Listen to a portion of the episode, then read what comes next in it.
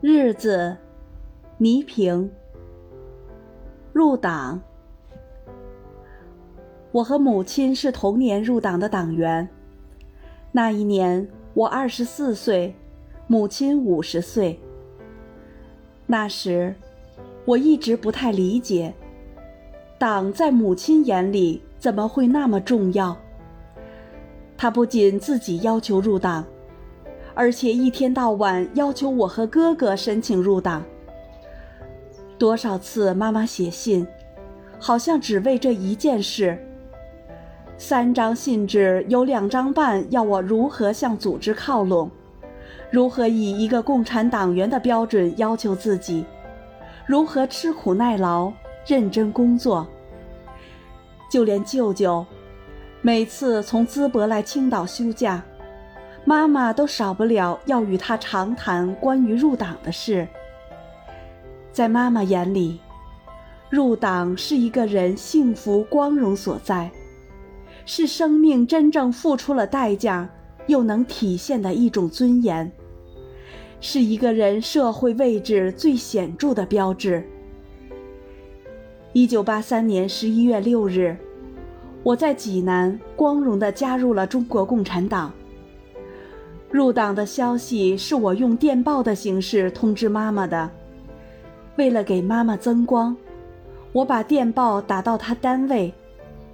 我其实隐隐约约的知道一些，母亲为什么把入党这件事一直放在心上。我其实隐隐约约的知道一些，母亲为什么把入党这件事一直放在心上。经历过文革时代的人都会记忆犹新。政治面貌在某种意义上来说，就是那个时代人的精神面貌的同义词。谁都怕精神面貌受到压抑。作为情感已经不幸的母，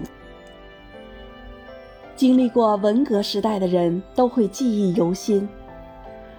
政治面貌在某种意义上来说。就是那个时代人的精神面貌的同义词。谁都怕精神面貌受到压抑。作为情感已经不幸的母亲，就更较之他人渴望精神上的平等，人格上的尊严。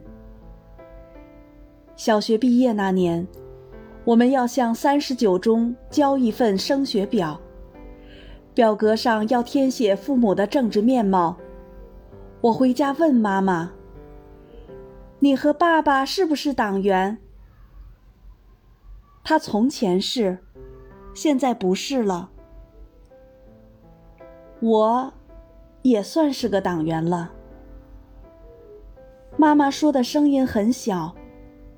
于是，在那一栏，我填写了母亲一个人，政治面貌，党员。很快。班主任就找我谈话了。你是你是个一贯诚实的孩子，你不应该欺骗学校。据我们了解，你的母亲不是党员，这是很严重的问题。直到现在，我也没回忆起来，当时写妈妈是党员，是因为虚荣心。还是妈妈说的话，我听错了。我思前想后，回家没有把这件事告诉母亲，只告诉了比我大两岁的哥哥。哥哥懂事的说：“你千万别告诉咱妈了，咱爸的事就够他心烦了。咱妈不是党员就不是呗，咱俩长大了，使劲儿争取入党不就行了？”从那以后，我所有的表格上，政治面貌这一栏是空的。我也就是从那时候下决心，长大了一定要入党，省得以后我的孩子填表那么难受。有一个共产党员的妈妈，孩子是多么光荣。在母亲身边的日子。多少次看见他在灯下写入党申请书，他从春写到夏，从秋写到冬，日复一年，没完没了的写。有时一边写一边哭。我和哥哥都不明白，写入党申请书，不是只要表决心就行了吗？怎么还要哭？妈妈一边哭还一边骂爸爸，说爸爸那说不清的问题害了他。那时，我和哥哥都盼着妈妈早点入党。入了党，就再也看不到妈妈写入党申请书的那份遭罪的样子了。没完没了的泪，没完没了的忧伤。妈妈一写入党申请书。我和哥哥连大气都不敢出，小心翼翼的。也不知为什么，每天起早贪晚上班努力工作的妈妈，始终没有入党。慢慢的，我长大了，常劝慰根本没有希望入党的母亲，别递交申请书了。母亲从来都是一脸的怒气回答我们。你们懂什么？现在的孩子绝不会理解，父母不是党员，在那样的时代意味着什么。我和哥哥在班上从来都特别老实，总觉得自己家里政治上不过硬，凡事都要格外小心。我曾一度被老师从班长的位子上撤下来，理由只有一个。你家庭有问题。那一年，我被选上在市里代表红小兵讲演学习毛泽东语录心得体会，也因为母亲不是党员而被刷下来了。这一切母亲都知道。莫非母亲要求入党，是为了我和哥哥能在表格上填写家长的政治面貌是共产党员吗？我至今不知道，母亲从二十二岁开始写入党申请书，一口气写了二十八年。在女儿入党的第二个月，她也终于入了党。妈妈终于入党了，也成了五十岁的老太婆。妈妈的性格决定了她一定会这么要强。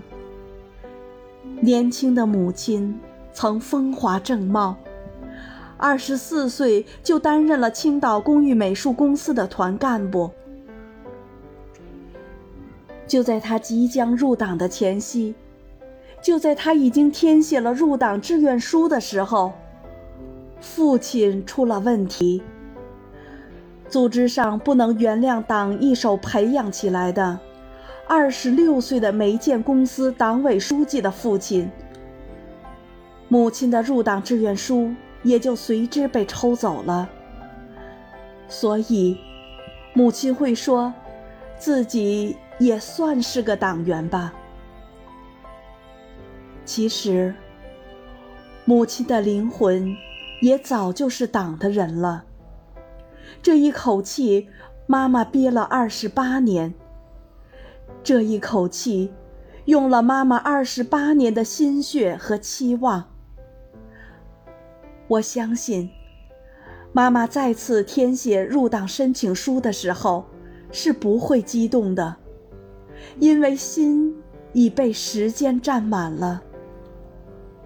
我相信，妈妈在填写入党申请书时，一定会感慨的。千淘万漉随辛苦，吹尽黄沙始到金。一个人能实现自己的信仰，这是人生的幸事啊！我和妈妈成了同志了，妈妈觉得她有义务教育我这个年龄不大的党员。只要有机会见到我，就会很不客气地指出我身上的毛病。从前，那些属于女儿的毛病，如今都成了一个党员的毛病了。妈妈会小题大做，认真的让人刮目相看。她太正统了。有时候，我和哥哥都觉得她这样做太过分了。但是几十年形成的东西也很难改变。我们家很有意思，哥哥没有按照母亲的愿望加入共产党，而是按照他自己的志愿。成了民建在青岛市的一位年轻常委。母亲对此一直不表态，在他看来，儿女长成了，想管也管不了了。不过，我倒是把妈妈当成了党内最知心的朋友，也曾很苦闷地对他说：“如今，在我们这一代人中。”人们对有些要求入党的人没有什么太好的看法。有时在公共场合，我都不太愿意说自己是个党员。你看怎么办？妈妈当然不像年轻时那般激动了，但是她也确实为我的变化吃惊。你以为入党是一件棉袄，你需要的时候穿上，不需要的时候你就脱了。有些党员有问题，这也正常。你千万不敢随潮流，人总得有信仰。当今的经济建设不正是在党的领导下吗？糊涂啊！和母亲这个童年入党的老同志相比，我确实感到惭愧。面对一位对政治信仰比对生命还要执着追求的母亲。我只有汗颜。在主持人的岗位上工作，母亲对我就更关心了。她总担心，在这个追求名利双收的年代，我会发生质的变化。每次打电话，都少不了要啰嗦那重复了几百遍的话语。许多时候，我真是不耐烦，特别是在我忙的时候。妈妈长篇大论，苦口婆心。我常常敷衍她，心烦的时候，我就会听不了两句话，谎称我就要开会了，或找一个别的借口而挂断电话。人在顺境的时候，那种自我膨胀是下意识的，每天生活在无数的赞美声中，全然不知道这一切。都是过眼云烟。人的仰视有薄云天，立足之处，人仍是尘寰。天地之距，或许也反映了理想与现实的尺度。我全身的投入着我的工作。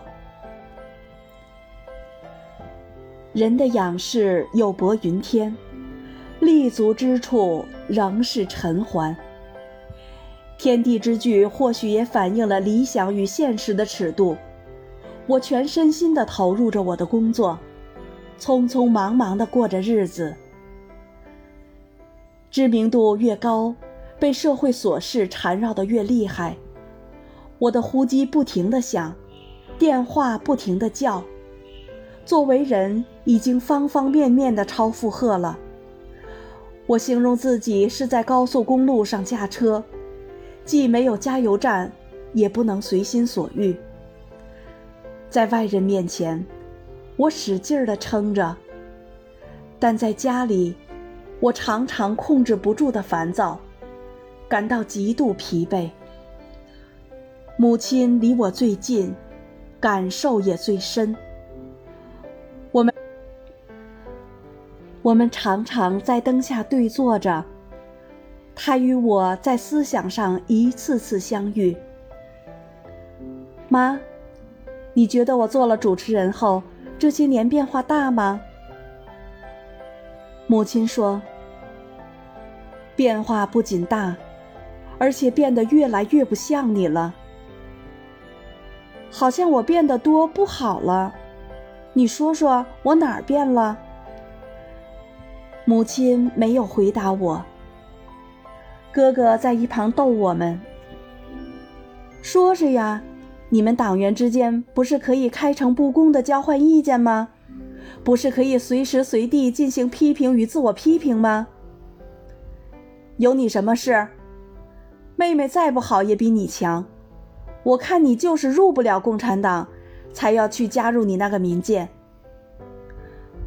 母亲把气撒向了哥哥，哥哥不干了，他反驳说：“我看你们这些党员对我们民建太缺乏了解，我们入党比你们还严。”咱别争了，其实共产党、民建都是为老百姓做事，咱们目的一样，还是说说妹妹的变化吧。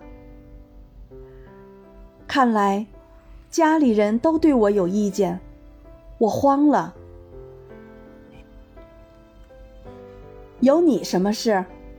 妹妹再不好也比你强。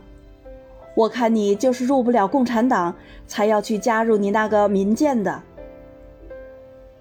母亲把气撒向了哥哥，哥哥不干了，他反驳说：“我看你们这些党员对我们民建太缺乏了解，我们入党比你们还严，咱别争了。其实共产党、民建都是为老百姓做事的，咱们目的一样，还是说说妹妹的变化吧。看来。”家人都对我有意见，我慌了。那我到底有什么问题？你们快说出来，让我听听呀！我急了。母亲说：“瞧，就你现在这个态度吧，就是变化，急什么呀？这一年来，你什么时候听我们说过一句回完整的话？总是听一半就说知道了。”你从前是这样吗？母亲的话一针见血。工作忙固然是实事，更不能回避的是自己的心福。一个人如果内心不平静，走到哪里也得不到安宁。与其说忙，还不如说欲望太多了。我真感谢母亲。在我最迷茫的时候，给我敲响了这声警钟。谁说母亲仅仅是溺爱？我的这位党员妈妈，在政治上一直非常严格的帮助我。写到此，我又想起了母亲刚入党那会儿，哥哥说的话：“都要退休的人了，入党有什么用？”能为党做什么？退休在家就意味着社会不再需要你了，你还占这个名额干什么？谁说退了休，党员就失去了作用？母亲她不一直在为党工作吗？母亲是离我最近的一个党员楷模，她用她的行动告诉了我。一个人可以离开一切，但不能离开信仰。信仰是与生命同在的。